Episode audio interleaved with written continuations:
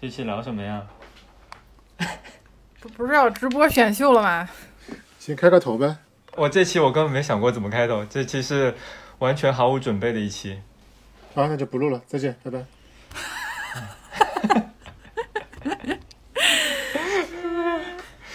今天晚上正好是《青春有你》的最后吧，总决选。总决选，然后，对啊，要不然为什么？本来今天晚上我是和几个朋友约了要喝酒，然后一起看《青春有你》的，但是他们都割了我。说明其实也并没有那么有吸引力了，这东西。嗯也不是，嗯，可能是我没有那么有吸引力吧。好吧，嗯那个小英，你是完全没看过是吧？你是说《青春有你》是吧？对，今年有两个很火的选秀节目，一个是《青春有你》，一个是《创造营三》吧？都没看。是同一个 IP 吗？其实可以看作同一款游戏两个平台的运营吧，我觉得是。对，但是一开始那个爱奇艺就没有买授权，我到我估计他现在也没买吧，就是都是从那个韩国的有一个叫一零一什么 Produce 一零一那个演化来的。嗯就好像创造营这一次也是没有买版权，所以他改了名字，对吧？对，加就是对他就是没用那个一零一那个称号了，对，第一届有，然后就是赛制也稍微有很多的调整吧。嗯嗯，小英，你完全没有被这个节目 reach 到吗？你有没有听说过淡黄的长裙、蓬松的头发？呃，这个我有听说过呀。呃，然后我还听说过一个女生叫做什么虞书欣，还叫啥来着？对对对，虞书欣就就那个哇哦，那个是吧？对对对对，对对对对对，那个是也是一零一的青春有你啊，《青春有你》对对对，就爱奇艺家。我都是在 B 站上面接触到这些，可能有一些恶搞的鬼畜的视频。嗯，说明青春有你还是更出圈一点嘛，都已经接触到你了这个人群。不好意思，另外一个叫创造营是吧？对，做了四期，这个星期播第五期。我觉得可能还没到吧，但是一般来说，这种节目不应该前面两三期就会有一个很大的槽点让大家去传播吗？一般对我今年好奇的点就是说，呃，腾讯他们家到底还要不要作妖了，还是说他没有找到足够的作妖的素材，所以前几期就这么平平淡淡。对，那像爱奇艺就是很有很多很多这这类素材，而且它没有的话，它也可以预埋以及就是制造出一些来。对一这种这种一般都是硬造的嘛，不都是？嗯对对，这个梗就是硬造的，但是腾讯今年就蛮目前为止还没有做这方面的操作吧，感觉就一直没有声音。有啊，腾讯的那个创造营，他硬搞了一个呃吴亦凡还有鹿晗，啊，黄子韬三个人同台，就是他们很久没有对他们三个人从回国之后，应该就没有三个人同台过嘛。对，所以他他的这个吸引火力的呃弹药就放在这些这个评委身上，就没有去让那个选手去去承担这个吸引流量的这这个作用。嗯，可能选手真的选不出来了。嗯，我今天看那个呃，知乎上还有一个答案问，创造营里面有一个人能不能成为杨超越呢？哎呀，我又忘杨超越，你们之前说是创造幺零幺是吧？杨超越就是创造一零一里面的一个女生，然后她是因为呃一句话红的吧？她说她是他他们村的骄傲。不是，她是他们全村的希望，我都知道，大姐大哥。对对对，反正就是一个村花，然后村花逆袭的故事吧。然后就陷入了这期不好，知道本期聊什么的节目就到此尴尬。结束吧。连片头都没有念，就直接可以剪掉。嗯，现在不是在进行前期的科普吗？就所以你们都有在看吗？就青春有青春有你现在已经结束了是吧？今天晚上最后一场，总之就是公布最后的总名次的这么一晚上。所以你们其实都有在看，从头都从从头有追到尾吗？主要是我太太在追，所以我就跟着她看。呃，对，就算你不关心选秀，就是作为一个搞笑综艺来看的话，《青春有你》也还是，嗯，嗯，可可以看的。嗯，我是嗯关心这个我国的爱豆事业到底发展成什么程度了。嗯，我就会每每嗯比较追着看他们每次出的那个舞台，就是舞台就是就是一次演出吧，但是在在这种韩系的选秀里面，他就是专门管它就叫一次舞台啊，舞台怎么样的。你说的是《青春有你》还是《创造营》啊？两个都是啊，这类节目都会都会有这个什么第一次公演舞台，第二次公演舞台。所以你说的舞台是指舞台表现是吧？不是指舞台的布景。都都算上，都算上。他这个舞台啊就是他一个作品的意意思，就是他这样的一个演出就是一次舞台，就包括他的唱跳，他的这次有可能是新的曲发布，然后包括他的制装、他的妆容，然后这舞台的布置，这全部的都算上，就是一次舞台。OK，理解。这听着还挺酷炫的。就好像腾讯的舞台布置比那个爱奇艺的舞台布置要好很多哦。对对，我觉得今年的今年主要的这个创造营，腾讯腾讯这边突出的就是一个有钱，就是嗯它的整个舞舞台的装置的那个费用，还有就就是有钱，你知道爱奇艺穷到什么程度？它有一期它有一个舞台的歌曲是那个《恋爱循环》嘛，那个日本的歌，然后他就只买了嗯一天的版权，然后就只 当天节目放出来的时候，你是能听到声音的。等到第二天的时候，你再去看那期节目，那一段就是消音的了。我真是服了，我服了爱奇艺。啊？对，是吗？这这是呃，实锤就是只买了一集一天的版权是吧？对对，就是他们不是还还会有很多人在节目结束了之后再去循环播放那个演出的那，就是那那几段唱跳的那个片段嘛。他那段唱跳是没有背景音乐的。穷到这样吗？对对，很绝很绝的，而且就包括什么，嗯、选手第一期出来的时候，那些歌都需要选手他们自己去花钱买版权，如果没有的话，就只能唱自己原唱原创的歌，就看选手的公司出不出这个钱了。我不知道腾讯那边怎么。靠，也太穷了。最近我看 B 站的市值都超过爱奇艺了。哎呀，很有可能啊，爱奇艺嗯，呃四面楚歌，特别是这已经变成已经变成一个爱奇艺吐槽的节目了，是？不是我们这一个是严肃的商业分析节目，我我其实。关注的是这两个节目的运营手法。哎所以我就一直很好奇，那今年你们那个今年看到有什么好玩的点吗？就除了我们刚才所说那几个梗，蓬松的头发，还有那个哇哦，有什么有意思的点吗？我我我关注的点就是今年腾讯的赛制的改变，以及它节奏节目的那个节奏变得快了很多。我觉得它是是不是有什么新的打算？但是因为它只播了四期，我还没有看到后期的走向，所以现在没法下定论。我就是所以说我就是关注它这个运营的事情。对，那我们先说，我们先说《青春有你》呗。那我们不如先说一下片头呗。啊啊，嗯，第一次十分钟了还没有说。前前面可以当闲聊背景介绍了啊，好，你开始吧。好，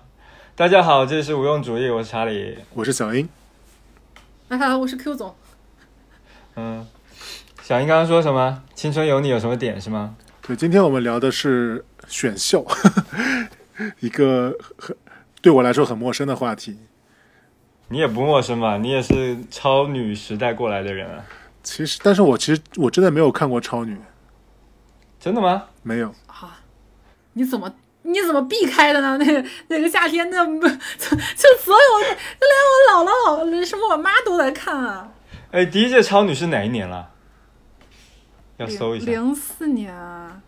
，What？零三年，吗？我我搜一下。零三零四年，我还记得特别清楚。我们我们我们同学有一个同学特别迷那个张含韵，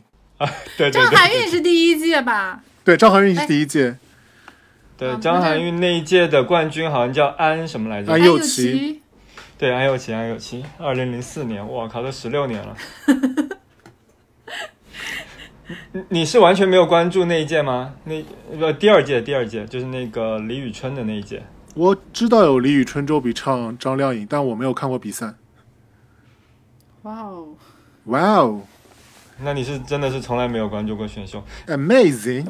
有一届那个呃，就是尚雯婕，就是我们那个我们的校友，我知道他是我们的校友，但我也没看那届比赛。但那一届我就没怎么看了，那一届是我唯一投一次投票，好像。为了校友吗。对对对，为了校友投了一票。那个时候好像已经工作了吧？我啊，没有什么印象了。嗯，就是我们这个年纪的那个选秀节目的记忆，应该更多的是超级女声，然后我行我秀。呃，我行我秀，对我行我秀，还有就是那个加油好男儿嘛，对。嗯嗯，哎，我发现那个年代上海台还是挺厉害的哈，对。啊，对，好洋气的。那会儿觉得那个我行我秀就是比超级女声要洋气啊。对，但是不不行啊，就是出来的人像张杰，不是后来又回去快乐男生了吗？我觉得就是那个后面那个经纪公司运作的更差吧，节目本身其实不差，对。对，我觉得节目本身是洋气的，嗯。对，就我觉得可能简简现就是上海台还是个上海台吧，它其实并没有把这些节目和整个娱乐产业当做一个产业链在打造，所以说节目还行，对后面都不太行。对对对，因为他呃上上海台没有后后续没有办法再把这些人给捧起来了。对，对人家上海台感觉没有湖南台商业运作的那么好吧？嗯，毕竟是国企嘛。嗯，而且上海是是国企啊。上海当然是国企啊。湖南也是国企吧，但是它改了一下吧。嗯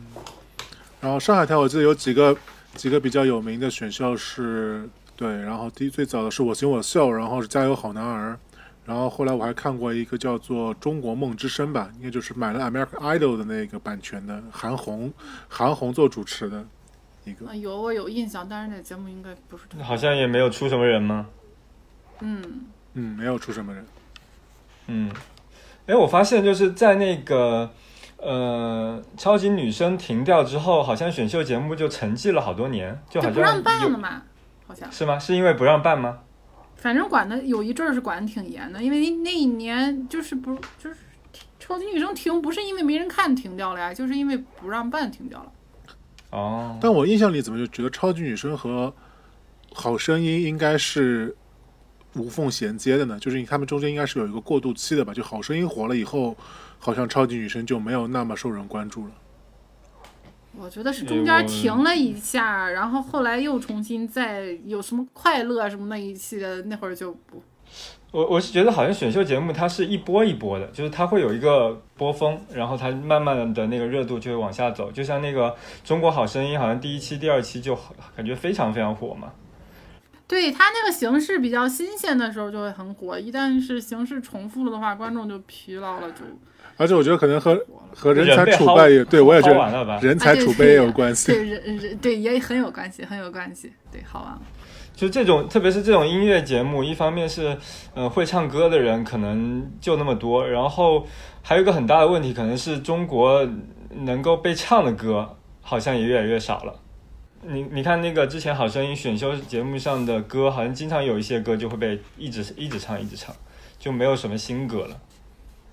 嗯，啊，主对这，但主要还是人人才储备的问题吧。就反正观众对于听听老歌也不是那么抵触，人家歌手还办了好几届呢，不就都是翻唱啊对，嗯，对，歌手是另外一个维度了，他就不是不是不是选秀节目了嘛。嗯哎，你们有有想过要参加选秀吗？那个时候，没有，完全没有 完全没有。我太太说让我去参加选秀节目，我说我他妈都三十多了，是要讲什么样的励志故事吗？欢乐欢乐喜剧人还是那个什么 脱口秀大会？周年产品经理有一个唱歌的梦想什么的。我就你现在就马上要失业了，如果不能够出道，你可能就养不起、付不起你的奶粉钱了。什么中国达人秀现场画线框图？对对对，嗯，现现场讲 PPT，那参加那那就是超女快男那会儿，你有想过要参加吗？年轻的时候你是有想过要参加是吧？就很向往，很向往，但是觉得真的是迈不出那一步去。然后听说咱们大学同学有去的，但好像不是上文杰啊，就是另外有小姑娘去，但成绩好像很一般。然后就跟她算算了，不是这块料。你说年轻的时候是二十年前是吧？对，大学的时候，大学的时候就就就是超女的那个时候。应该有哎，我记得那个平安是叫平安吗？就是一个光头唱歌的，他应该以前是哪是哪个学校的吧？也是也是一个比较好的学校的，我记得。然后不是当初他出道之前是在四大做嘛，然后辞职去唱歌的呗。就就是以前的节目都是更偏向于唱歌，像是超级女声、我行我秀，然后像那个呃中国好声音都是唱歌节目。但为什么现这几年突然这种呃练习生的节目会突然火起来啊？就最早应该是偶像练习生是吗？偶像练习生什么时候呢？呃，前年，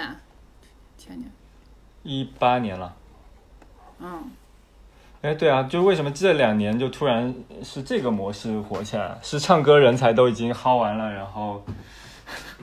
开开始有这种新的新的人才出来了，还是因为经就现在的这些经纪公司都是以练习生的模式在打造这些艺人啊？Q 总，你有了解过吗？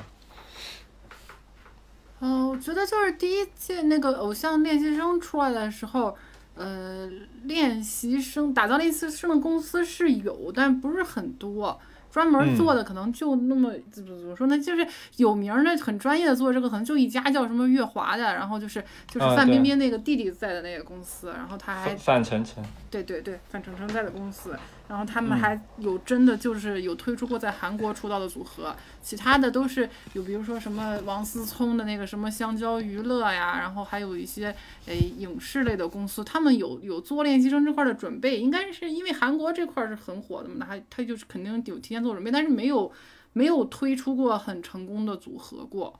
嗯嗯嗯，我感觉现在你如果是一个个人，就像呃超级女生那个时候，呃还有海选模式嘛，大家都是可能是一个素人的那种那种呃身份参赛的情况已经很少了，然后大部分都会有一个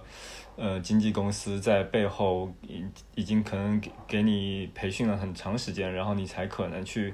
在这个这种节目里面崭露头角。因为素人不需要了吧？现在素人很多就可以直接靠直播呀、靠抖音啊就可以出道了。就真正的素人，就反我觉得你说的那种情况呢，其实反倒是因为真正的素人他的出道的手段更多样了。所以说，如果要这种比较大型制作的节目，可能相应的他们就只能再往上再走一步，可能要比素人再高个半级的这种练习生，可能就会更加合适。我觉得是，如果如果如果一个节节目，如果一个选秀节目现在还纯是在比拼你的唱或者是你的舞台是怎么样的，可能这个节目本身就会很无聊，它就要增加很多能展现这个人的性格，比如说或就或者说是人人设的这么一些内容嘛。那嗯那像一零一系的这种选秀，它因为它的规则，就是可以让很多很多这些年轻人，他们那些日常，还有他们的一些交，就是怎么说，在比赛中的跟跟跟队友的这些交往什么的，就是这些八卦的东西能展现出来，然后大家就愿意看嗯这些东西，他就是再跟他一些成长去结合起来，这样就是整个就比较有意思一点儿。它有它更有一点真人秀的成分在里面了啊，对对对对对对，像像现在像歌手啊，像什么现在在做的音乐节目《我是唱作人》，这些都都是，呃，又展示了作品，然后又要前前后后有他的这个怎么去创作这个作品啊，然后这个里面的嘉宾的这些互动啊，都都都都得有，然后大家才更愿意看。嗯，呃，小英，你是知道蔡徐坤的吧？我知道唱跳 rap 嘛，你你知道蔡徐坤应该是从 B 站知道的吧？不是从什么好的角度知道蔡徐坤的吧？从知道蔡徐坤应该是从虎扑知道的吧？那是一样的。鸡你太美是吗？对，对，那个蔡徐坤就是《偶像练习生》里面出来的嘛。嗯，但蔡徐坤应该也是韩国练习生回来的吧？没有，他不是韩国练习生，他是之前参加过一个选秀，是安徽台跟韩国的台合办的，就是中韩两边的工作人员都有。他的培训有一部分是在韩国完成的，他那个节目的心动亚洲是吧？对对，心动亚洲。然后那个那个他接受了一些比较韩系的培训，对，然后他就整体他对这个 idol 这个职业的认识就就跟那个韩国回来的偶像是是差不多同一个水平的，所以就好像实力会好一些。嗯所以这样我听下来，其实 somehow 我觉得，就感觉现在整个娱乐产业还是相对来说比较稳定的吧。就大家可能发现，通过练习生这种方式推出一些相相对来说质素素质比较高的这种那个新人艺人，他能够成功的概率会更大一点吧，可能要比完全纯草根出来的。要更大，因为其实大家回想一下，咱们年轻时候那么多的选秀节目，现在真正还能够活跃的，其实有多少呢？嗯，嗯，应该是这种节目更加工业化了吧？对，工业化了。对，更加工业化了。因为你你你你那种素人，可能唱一下歌还行，就是你唱歌本身更多的是靠嗓子嘛，然后舞台表现力其实也不需要太多的那个训练的东西。但是你作为一个艺人的综合舞台魅力，然后这些东西如果没有一个专业的公司去帮你培训的话，我觉得是很难靠自己一个人去学，或者是靠天赋的。对对，那路径会比较长嘛。对，而且可能我觉得站在娱乐公司、经纪公司的角度，可能他们也不希望一些那种完全由个人魅力所带动的明星的模式吧，因为这样的话，其实他们的风险很大嘛，就是他，们必须不太可控，嗯，不太太可控。但你像练习生这种组组团的，其实多一个少一个，就大家都必须得绑定在一起。那既然每个人都需要绑定在一起，他们就是公司对他们的话语权或者控制的能力就更强了嘛。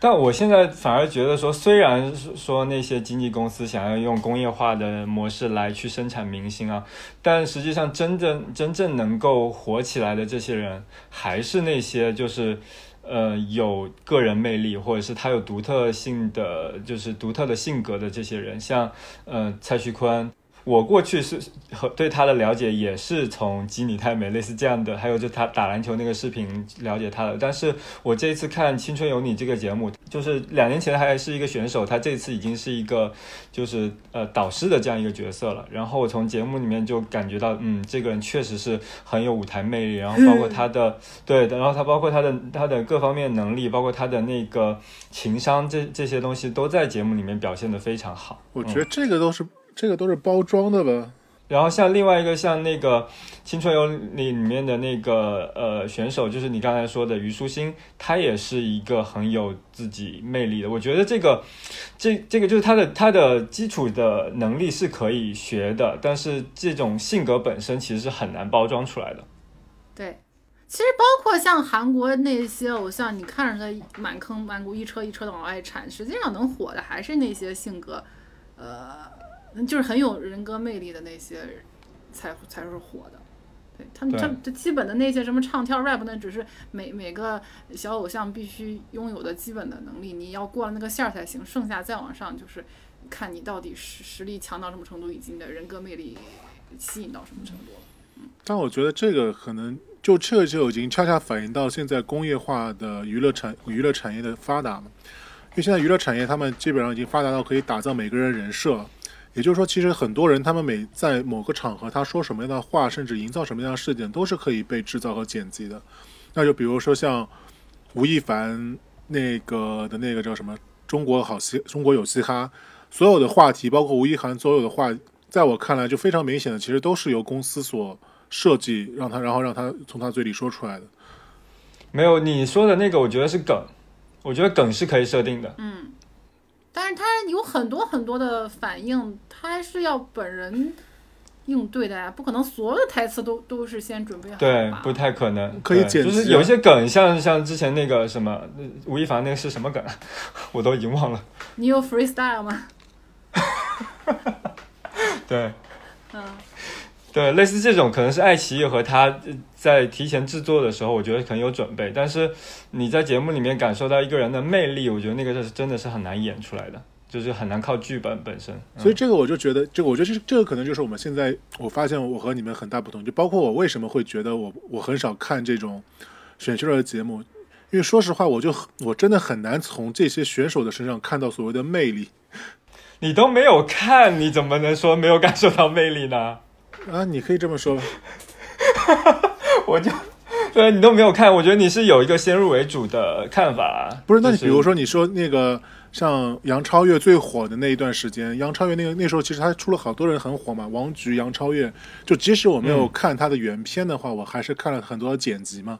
就包括网上很多人不是会剪什么杨超杨超越多么的直爽，多么的什么会玩梗，多么的性格多么的好，对吧？他会会有很多人会剪这些东西出来，但是我看了那些东西，我就觉得就完全没有没有像他们所设定的那种标签那种感觉了。啊，我也没有喜欢杨超越，但是有可能里面有其他的人是，嗯，你觉得性格，你会喜欢的性格，嗯，不不一定是说最出名的那一个就是最有魅力的那一个，有可能是最有话题的那一个。对对对，呃我是觉得性格这个东西真的是很难演出来的。就有些人，有些选手，他他的性格本身就真的可会让你很喜欢。而且，嗯，就是有些人的性格你可能不喜欢，但是你会发现说这个人可能是他真实的就是这样的话，那你可能就不会对他有那么多的反感。比如像虞书欣，他他老是哇哦哇哦，如果如果他是演出来的，我觉得是我是能看出来的。嗯，但如果他真真真实的就是这样一个人的话，那我觉得说，哎，他呃在这个节目上是真诚的，那我觉得也是可以接受的。所以我就我就觉得很好奇，就是我们对于明星或者对于偶像的标准都已经降到只需要他真实，我们就可以接受了吗？哎，真实还挺难的诶。就是如果你面对很多，你你可能面对几个朋友什么的，你要做到真实还还相对容易一些，但其实也很难做到完全真实。嗯。你面面对可能上百万、上千万的粉丝观众，你说还是要要能保持真真实的话，而且我觉得要重新聊一下这件事情，就是，嗯，我们过去喜欢的人更多的是明星，但是现在这些人更多的像偶像，对吧？我觉得这两者之间还是有一点差别的，就是前者他可能是需要有一些专业上的技艺、嗯专业上的技能，然后他才能成为明星。但是偶像本身可能只你只需要去呃，就是能够找到一群喜欢你的人，其实就 OK 了。那就跟网红一样嘛。有些现在有些我看就是呃不豆瓣上那些什么八卦组，现在还有专门的网红组嘛。就是人们有时候更喜欢去谈论网红，也不一定去谈论明星了，因为这个网红的生活通过什么 vlog，通过各种帖子都能都都能。就是普通人也能参与很多进去，所以他就觉得有话可以聊，他就愿意去嗯关注你，去谈论你。但是如果你只是一个高高在上的呃专业人士，他不知道要说你什么呀，就夸你就好了。那那那人也嗯不能天天就是光在那夸你好牛啊好牛什么，他一定要有个事情。小英，你有什么？你有什么偶像吗？你有什么喜欢的明星吗？或者是球星啊之类的？嗯球星会有啊，很多篮球的明星，但你就我觉得，其实我就在考虑你们刚才所说那个偶像的定义，嗯就就比如说传统的偶像，按照我的理解，可能最传统偶像就是我，他是我渴望成为的成为那样的人，所以说我会把他当做我的一个偶像。但是你们现在所说的偶像，其实会怎么去定义呢？哎，嗯嗯，我我反倒觉得你这个定义可能对于很多人来说是非常准确的。对，现在还是这样啊。对，还是这样啊，他们就想要成为他他们的偶像那样的人啊。对啊，我十几岁的时候就是想成为杂志上的模特儿那样，反正我都不知道。我以为你想成为什么孙燕姿、孙燕姿之类的，咋？原来你是想要成为包括孙燕姿啦，包括孙燕姿，孙燕姿那是一个很很高的目标，但是如果比较低的低一点儿的，就是不是低一点儿，就是说还有一个比较更亲民的目标，就是说能变成杂志上的模特就好，你也不要有什么作品，你只要好看，然后能穿好看的衣服就好了。嗯，这个就是我现在觉得不太能够接受的吧，就是现在这个社会对外貌的要求实在是价值太夸张了，就感觉只要好看，什么事情，然后他什么都不会都可以，这个我就是我可能不太能够接受的。啊，我明白你的，我我我有点明白你的点，就是他成为偶像的原因太单一，或者说价值观太单一了，是吗？对，而且说实话，因为美貌这个东西呢，它有一个很，就美貌这个东西，它其实是完全可以由财富所决定的，对吧？就比如说你中间有一个男生，他很有钱，他肯定基本上大概率会讨一个很漂亮的老婆，然后他生的小孩也大概率会更漂亮一点，然后这个小孩可能在他整长、整体的生长的这个。成长的环境里面，他的修养呀，他的一些行为啊，也会相对来说能够把他气质打造的更好，甚至还可以有更多的钱去帮他去整容。所以说，嗯将容貌能够当做过度夸大的价值，其实坦对我来说，坦率来讲，就是如果往理性来讲，它其实是一定程度上去阶那个巩固了阶级固化、阶级固化的这一种那个这一种特点，所以说这是我觉得不太能够接受的。我我我作为蔡徐坤的粉丝，我就要说一下蔡徐坤的长相。哦，你原来你是蔡徐坤的粉丝呀？啊，对呀、你我前面有默默微笑，对，对每一个你是什么时候？你是什么时候成为粉丝的？就是偶偶练的第一期的时候，就是从我是他第一期刚出来的时候是穿了一个特别妖艳的那渔网装，然后弄的大蓝美瞳嘛，然后就是你知道那个形象很娘炮，然后我们就是在网上疯狂吐槽这个东西，结果等到后来。等到什么第三期、第四期的时候，发现他也是一个另外一种人，就是他，就是他现在在《青春有你》里面那种形象，就是就真香了，你知道吗？就就是就是一个死忠的粉丝，然后就是后来网上不是在基你太美和 B 站那个鬼畜那段时期，其实我就一点儿都不担心，因为我觉得，嗯，后面肯定会有一大堆人真香的，所以根本不用担心这个事情。嗯，那你喜欢他的点是什么呢？我觉得他特别，嗯、有目标特别清晰，并且很有行动力。我我是相反的那种人，所以我觉得说一个小朋友居然，呃，居然有这么啊强的事业心，我觉得他可以在这方面作为我的偶像。就是很欣赏的那种。对对对对，就我是他的事业粉儿吧，就是或者妈妈粉儿吧，我就希望啊，如果我有一个这么上进的儿子，哎，正好可以给那个，正好可以给小英科普一下粉圈的一些词，对对？但是我觉得这些我应该都懂了。我就是，其实我不是像我，我可能我觉得我并不是像你们所认为的，我不理解这个东西的这里面的这个玩法，所以说我对他们没有感觉。可能我真的就是对他们没有感觉。嗯，就是可能他们身上有的那些东西你都不缺吧，可能就嗯就就是，而且因为听起来你年轻的时候也不是很喜欢这个呃粉丝人嘛，就就就年轻的时候你也不是很喜欢就是追星呀这这这种事情的人，所以听起来好像是就是从始至终都是这样的一个态度。嗯可能我是个坚定的无产主义者吧。对我来说，打破偶像就是 就是第一要义。呃，反正我我现在那种偶像也不是过去那种，我觉得就是我小时候看王菲啊或者孙燕姿那种，就是觉得他们高高在上那种崇仰望的那种偶像，现在有点平，稍比较平视了吧？你会你会嗯，把他当做一个很遥远的朋友，然后很优秀的朋友去关注他。反正我可能也也可能是因为嗯年纪大了，是变成这样了，没有那种很盲目的、很狂热的。肯定还有一些年纪比较小的小朋友，还还是还是会有青少年那种狂热的崇拜的状态。嗯，就人总是要有一些热爱的东西吧。嗯，就因为对我来说，我觉得就很简单了，就是我判断标准，因为对我来说，整个文化就是一个产业嘛。所以说，不管是偶像，偶像只是这产业最前端的那一环，就是它这个产业去向和观众所接触的那一环。但是问题就是，每个产业它其实都是有自己的，还是就不管它有多大的文化属性，但每个产业其实都是有它自己所谓的一个水水准的。这个水准其实是非常容易衡量的，就是你这个产业在你的自己的国家，在你自己的文化圈内，它能不能出圈？我觉得这就是个最简单的一个衡量的衡量的一个标准。那比如说，我就为什么我会觉得对现在大多数的偶像无感？就比如说，不管是那种现在那种偶像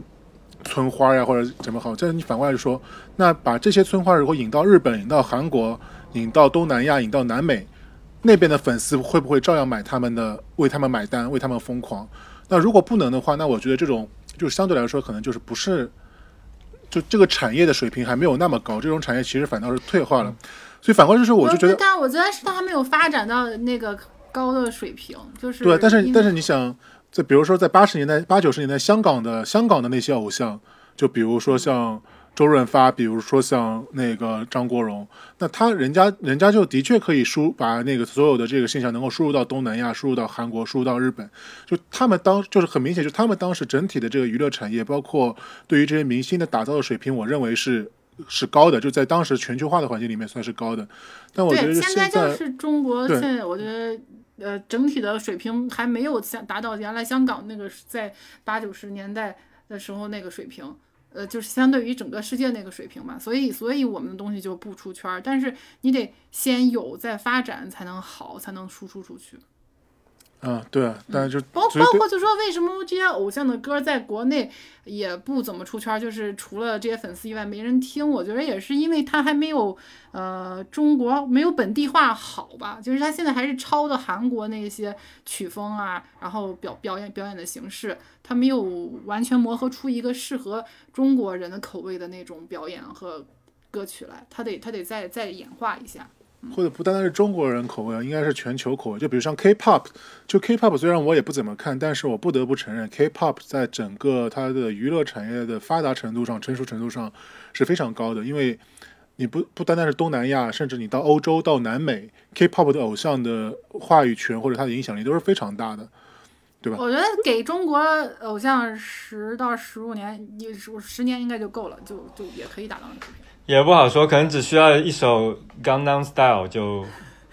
刚才 style 就够了也是也是也是中国韩国那个文化产业的那个什么鼓励文化产业发展了几年之后，就是演化出来一个这样的东西。对啊，对啊，对啊我。觉刚哦，得会有我好像好像刚刚 Style 现在还是 YouTube 上 对呃第一名播放量最高，对播放量最高的。对啊，对啊，所以有可能就是有需要有这样一个契机了。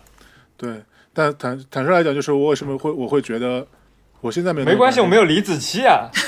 啊，对啊，就是我就觉得中国的偶像，就在我来看，就中国的偶像可能未来走的应该是会和 K-pop 不太一样的一条道路。对对，就是那种完全靠工业化的，就这种，就像是像你说的这种嗯练习生模式或者女团模式，我觉得可能会不太一样。因为说白了，其实你可以看到非常明显的，就是韩国的那些练习生呢，给人的感觉就是他基本上是就是抓住人类的原始本能，基本上就是一个劲的薅，对吧？所有的女团都是 对就所有的女团说白了都是围绕着男性的性冲动在进行。进行那个打造，他的各种跳舞的动作、各种着装，其实都有非常强烈的性暗示。然后包括男，男团就是主要就是为了瞄准女生对于那种温柔男生的那种爱好，或者就是相对来说中性风的男生爱好，所以就就是往那个方向走。感觉韩国的这种明星就真的是后浪嗯追前浪，前浪死在沙滩上，这种频率实在太高了。对对真的就像商品一样，嗯，就很短保保质期很短的商品都是。对对对，确实是商品。嗯，对，但如果这样的话，我觉得就从一个产业上来讲，它其实是成熟的，就是因为我可以不断的、不断的通过这些新人，然后其实它因为它所有的本质本质的话，就是你肯定是因为国内的产业的需求已经溢出了嘛，所以说你的这些在这个整体娱乐行业里的公司才有动力，才有兴趣去。去瞄准国外市场，把这些偶像给推出去嘛，所以我就觉得中国现在偶像很大程度上，为什么我不喜欢看，就是我就觉得水平还是太低，就说白了还在割自己的韭菜，对吧？大家大家都还在处在一个 嗯，对的，就还在骗自己人钱的这么一个阶段嘛。所以说这个阶段呢，总体上来说水平的确就是没有那么高。就是我我很我我关注这个，就是我就跟我喜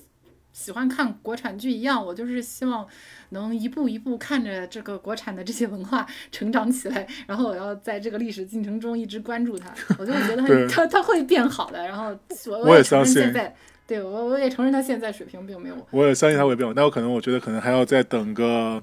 五到十年，就等等哪天可能我们身边对这种偶像或者对这种文化产业已经相当司空见惯了，就大家国内市场已经溢出了，对吧？就我们所有的这些人不会因为一个一个在电视上出现的人，仅仅仅仅因为他比较真实，就会就会愿意为他去。对吧？就这种就说白了是非常原始的冲动了，你都对他没有任何的要求，就是这只能说明我们传统的这个娱乐产业实在是水平更低，就低到大家就觉得你这个人只要不假，他就已经是个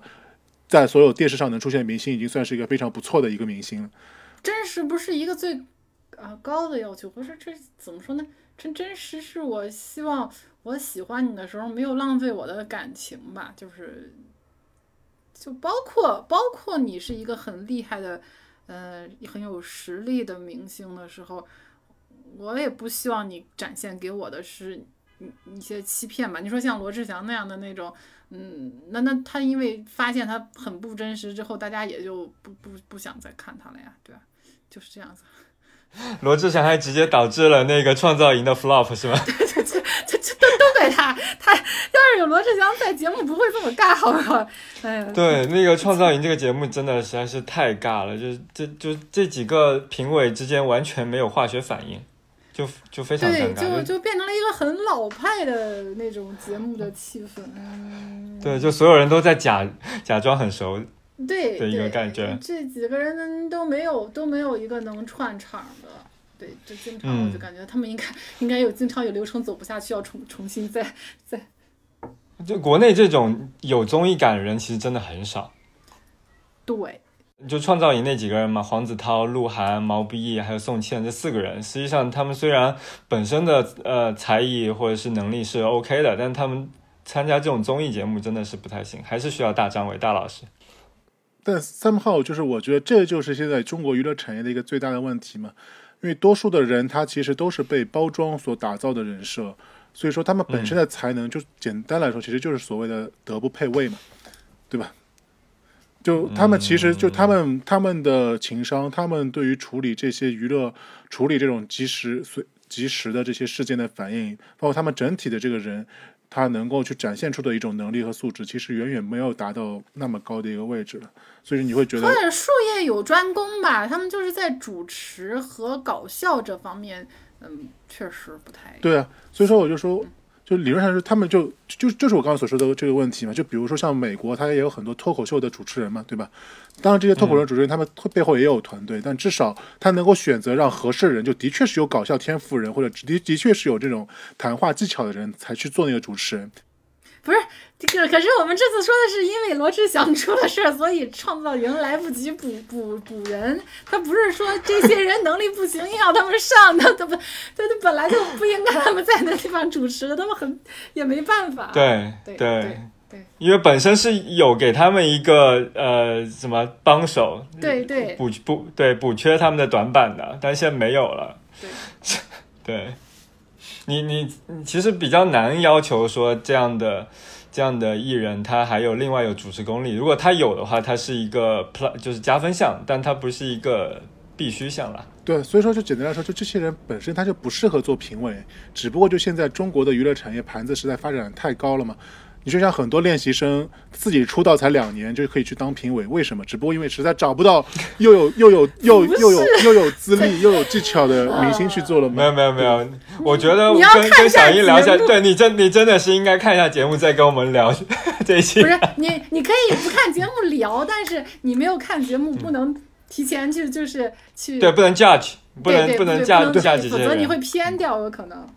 不是我没有我没有说你们所喜欢的那个同学了，但是你可以看到，其实现在有很多这种节目的评委，其实很多都是出道一两年的，就说白了，他们本身的就像在就像你在工作时候一样嘛，你想有没有想过，就像你们在工作里面做项目经做项目，然后你一个项目经理其实只是到你的公司里面刚刚实习了实习了两个月的一个 小朋友来做你的项目经理，你会什么感受？当然有有些小朋友的确可能天赋非常非常天赋异禀，可能家世也非常好，他实习两个月他也能把项目管好，对吧？但其实本质上来说，如果一家公司多数的项目都是由这种刚刚做了一两年的小朋友在领，那这家公司肯定是有问题的，或者这个产业肯定是有问题的。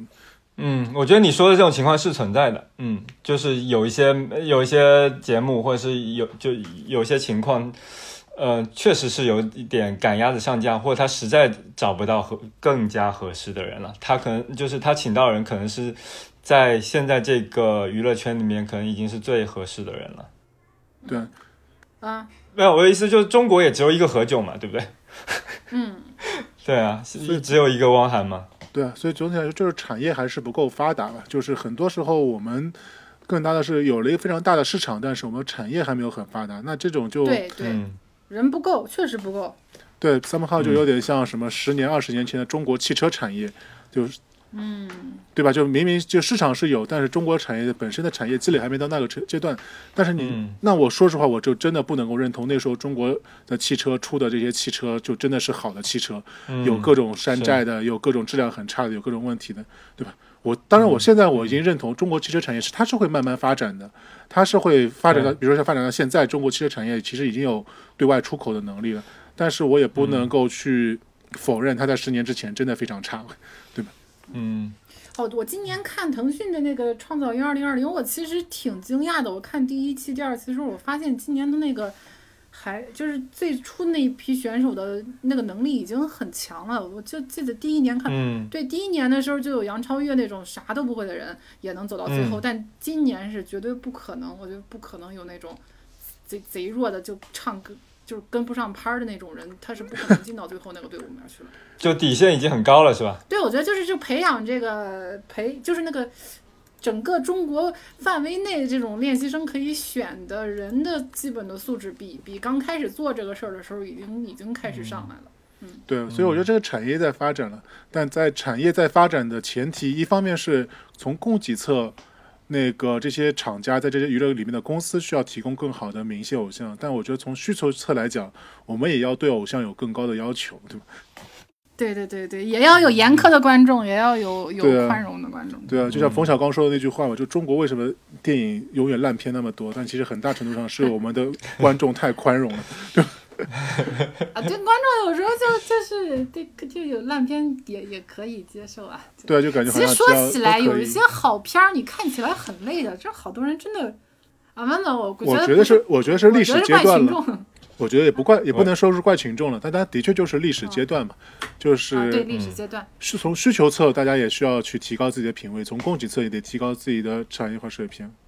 对吧？嗯但是就但是就无论如何，我觉得我们也不能够去认可现在这种状态就是好的，嗯 即使身处泥潭，也要仰望星空嘛。嗯，就是这几这几个选秀节目能够出来像毛不易啊、蔡徐坤这样的人，我觉得其实已经很不错了。嗯嗯，毛不易还挺好玩的，我见过他，我因为我见过他上其他综艺节目，就是还是一个特别有趣的有趣的人。是啊，是啊，嗯，对啊。其实基本这些人都能做到基本的有趣，真正有这种创作能力的人就会更更有趣一些。对，所以我觉得现状没有像你说的那么不那那么不堪。嗯，对，我觉得也是在变好对对了。但是只在变好的嗯这个同时，就是有一些相对来说还是比较传统的这种老、比较上一代。我们如果说整个从产业发展，可能还停留在上一代审美的那些偶像或者练习生，其实也还在了。所以说，就这个鱼龙混杂吧，我觉得就是也有来赚想来赚快钱的，或者是没想明白，或者学上不明白就觉得啊，我来我来上当个练习生吧，这种也很很多。嗯嗯嗯对我来说，其实就简单来说，就是产业了。就是我觉得这个，我可能我对选秀一直来说这么不感冒，其实三号我就是觉得这个产业还没有到一个非常足够发达的一个阶段了。嗯。但你看到毛不易，会不会对这个产业更想要了解一点？嗯，我觉得一般吧，因为其实就理论上来说，就所有的选秀，它其实本质其实都是真人秀嘛，嗯哼，对吧？因为其实本质如果都是真人秀的话，它一方面是来自于你的这个节目本本身的制作，那另外一方面，其实你的这些选手本身就是他能不能有有有多出彩，或者能够形成什么样的一个市场上的反应，其实是你在节目节目的制作之初，大多数如果一个成熟的产业，你在节目制作之初，其实就已经能够预料得到的。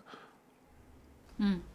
你预料到一大部分吧，还有一些要看。对，啊就小对一小部分是看病，但其实本身来说，你因为你已经能够预感知到这个市场是需要什么样的偶像，那所以说你其实会可以包装出相应的这个适合的偶像，而不是像现在就坦率来讲，就包括杨超越，包括毛不易，他们其实应该都算是那个漏网之鱼吧，对吧？他们本身应该在节目里面都不算是主推的这个主推的这个新人。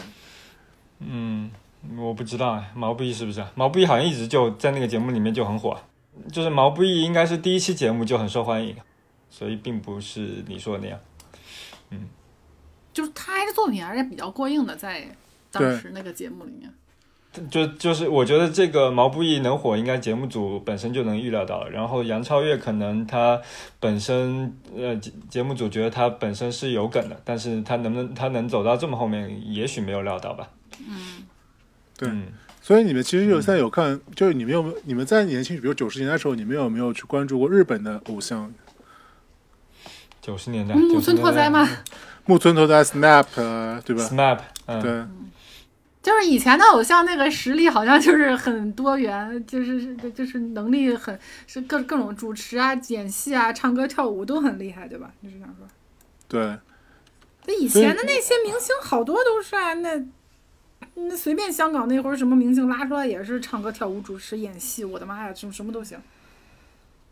对，所以这个我觉得那个那个时代有那么多的明星和有点像文艺复兴的时候，就是大家有有能力的、有才华的人在同时涌现出来，然后互相有碰撞，然后彼此成长。我觉得有点那个意思。对，而且我觉得三号其实还是来自于整个产业发展了，就是就是我觉得可能我相信中国的偶像未来可能或者整个娱乐产业未来还是会有很大一部分就是那你怎么解释说香港的娱乐圈现在没有九十年代那么火呢？因为他们其实可能产业更加成熟了。不，就是我觉得就恰恰是很多时候产业的本质，产业发展的本质其实是人才溢出了。就香港为什么在八九十年代那么火，是因为改革开放以后，大陆有大量的这个明星或者大陆有大量的这个人才是涌到了香港。对吧？其实大家再仔细想一想，四大天王里面，黎明是大陆过去的，然后那个王菲是大陆过去的，然后那些女女明星里面，其实大多数的女明星，像刘嘉玲也是大陆过去的。对对吧对他们本身过去的，对，就其实本身有大量的明星，包括这个产业里面大量这个人才，其实都是从大陆过去，所以当时可能在香港一个那么小的市场里面，一下子汇聚了那么多的人才，所以说它嗯很多的这个产业水平就一下子发展起来了。就包括为什么日本，就反过来就是，比较日本九十年代为什么它的那个娱乐产业或者偶像特别发达，但是其实大家现在自己想一下。现在是不是到了两千年以后，就日本的偶像就越来越不出圈了，都是在小圈小范围里面才会流行的？嗯，对吧？就其实也是一样，就是因为日本的人经济不行了以后，他的人才其实也是在慢慢的向对外流嘛。可能原来很有很多高级的人才都会往日本走，但现在其实人才现在的情。况是，就是所有华人都来中国了呀，对，对啊，所以就所以中国以后还是看好的嘛，这方面。对还是看好的。所以我觉得就中国的明星或者中国的整个娱乐产业会慢慢变好呢。我觉得可能就未来你会发现有越来更多、越来越多的明星，他可能他的背景是，当然不一定是学历歧视啊，只是可可能越来越多的背景是二幺幺、是九八五。就当可能有这样的产业形成，现在就已经有了，对对对，今年今年腾讯那边有一个北大的，对，对就包括其实像李佳琦，现在特别火。李佳琦其实李佳琦人家也是南昌大学的，也算是二幺幺的，对吧？也算是高材生。就嗯。就当这些人出来以后，我相信有更高素质的人进入到娱乐产业，能够把整个产业带到更好。就是我是特别乐意接到这样的偶像和明星出道的，因为这样的偶像和明星，我现在是觉得，我觉得现在的已经有非常明显这样的趋势了，包括说经纪公经纪公司的老板，然后整个产业，你会看到说像腾讯这样的互联网公司，更多还还有资本更多的介入到像就是介入到这个产业里面去，其实是是能够赚钱很大程度，对对，是能够很大程度的提升这个行业的水平的，我觉得。对，我现在已经比以前高级多了。我真今年腾讯 对高级多了台的用那些技术和花的那些钱，我真觉得哇塞，太幸福了。以后我们的对对对，这个这个行业有救了，嗯，乐观一些。嗯对，所以很乐观真的。很乐观。对，所以我对这个行业未来还是发展还是很乐观了。但是我觉得可能短时嗯间内它的水平的确还没有那么高，可能我觉得需要慢慢来吧。就刚刚所说，一个是从从业者的角度，一个是从用户或者说是从那个观众的角度，可能都是需要嗯更。我觉得如果三号，我觉得还是大家还是要更加理性的看待这个产业了，因为毕竟文化产业未来是中国对外输出非常重要的一一个步骤。我们年纪都这么大了，能不理性吗？对，嗯嗯，看情况。反正我一八年的时候还是很狂热的，今年今年已经很理性了，太累了。嗯你知道真情实感的追这种选秀是，你要花很多钱和时间在上面。你会你花了很多钱吗？嗯，也还好了，很控制，就几千块钱吧，不多。嗯，花什么？就是怎么什么方面需要花钱呢？哦、就当时投票需要，我没时间去投票，然后就呃，就是花钱会集资，集资，然后让别人去做这些事儿，然后买一些什么物应援的物资什么的，我不知道钱都花哪儿去了，反正就是会捐捐一些钱，然后再就是买他代言的东西啊，然后基本上就是这两块儿，然后再就是看演出花那个票钱。嗯对，我觉得这个都是产业的发展了。我觉得这个都其实这种其实都是可以接受的行为，只要你觉得值就行。啊，对，觉是很值的，只不过就是很特，其实钱好说，就是真的太花精力了。你就是我当时是整天整天的，就是十几个小时就就扑在这个上面。好吧，反正我觉得今天，呃，三个中年人聊了一下 年轻人看的选秀节目，还挺有意思的。我不知道年轻的听众听到老呃中年人聊这些是一个什么样的感受。嗯，然后小英还是一如既往的聊了一下产业的事情，咨询顾问上身。的确对我来说，偶像这个事情可能已经离我太遥远了，因为我真的已经不太相信有一个，就或者是在电视上所塑造出来的那样形象的真实性了。因为毕竟嗯这个产业太发达，你可能对这个产业越了解，你越能够理解这个电视上的这个形象的虚幻嘛。嗯嗯，但我觉得年就是年轻人能够把热情投入到某件事情上，然后是他真正相信的，其实也挺幸福的吧。但为什么不能是建设建设社会主义呢？建投入到建设社会主义。我只有在就是看看偶像看的我精神元气焕发的时候，我才有精力去建设社会主义啊！要不我就整个人丧起来。我就是每天看看爱豆吸吸氧、啊，对对所以挺好的，我觉得这样。对对对对对对对，每个人都需要奶头乐。对 对，嗯，对对对，感觉如感觉如果如果被剪出来，如果以后放出来，应该会受到特别多粉丝的 攻击。你本人，我给你切割啊！我是粉丝啊，我站在粉丝这边。我觉得攻击不太至于，可能就大家非常不屑一顾。对，就是哦，果然是明老年人，显就是一个老假年人的假装正经的老老年人，对对对，就非常非常中年向的一个节目。对，爹味十足。我们接受现实好吗？中年人就接受现实好吗？对，中年人就接受现实，不要用一一种俯，就是不要用一种俯视的态度去看待这种这种新事物，也不是俯视，就去拥。抱它就好了。但我在年轻的时候，我也不喜欢他，所以说我你我还是一个真实的人啦。对对对对，real，你是一个真实人。啊，草率的哎结尾吧，我要去看总决赛了，嗯，好好，那就这期节目到这里，大家拜拜。拜拜拜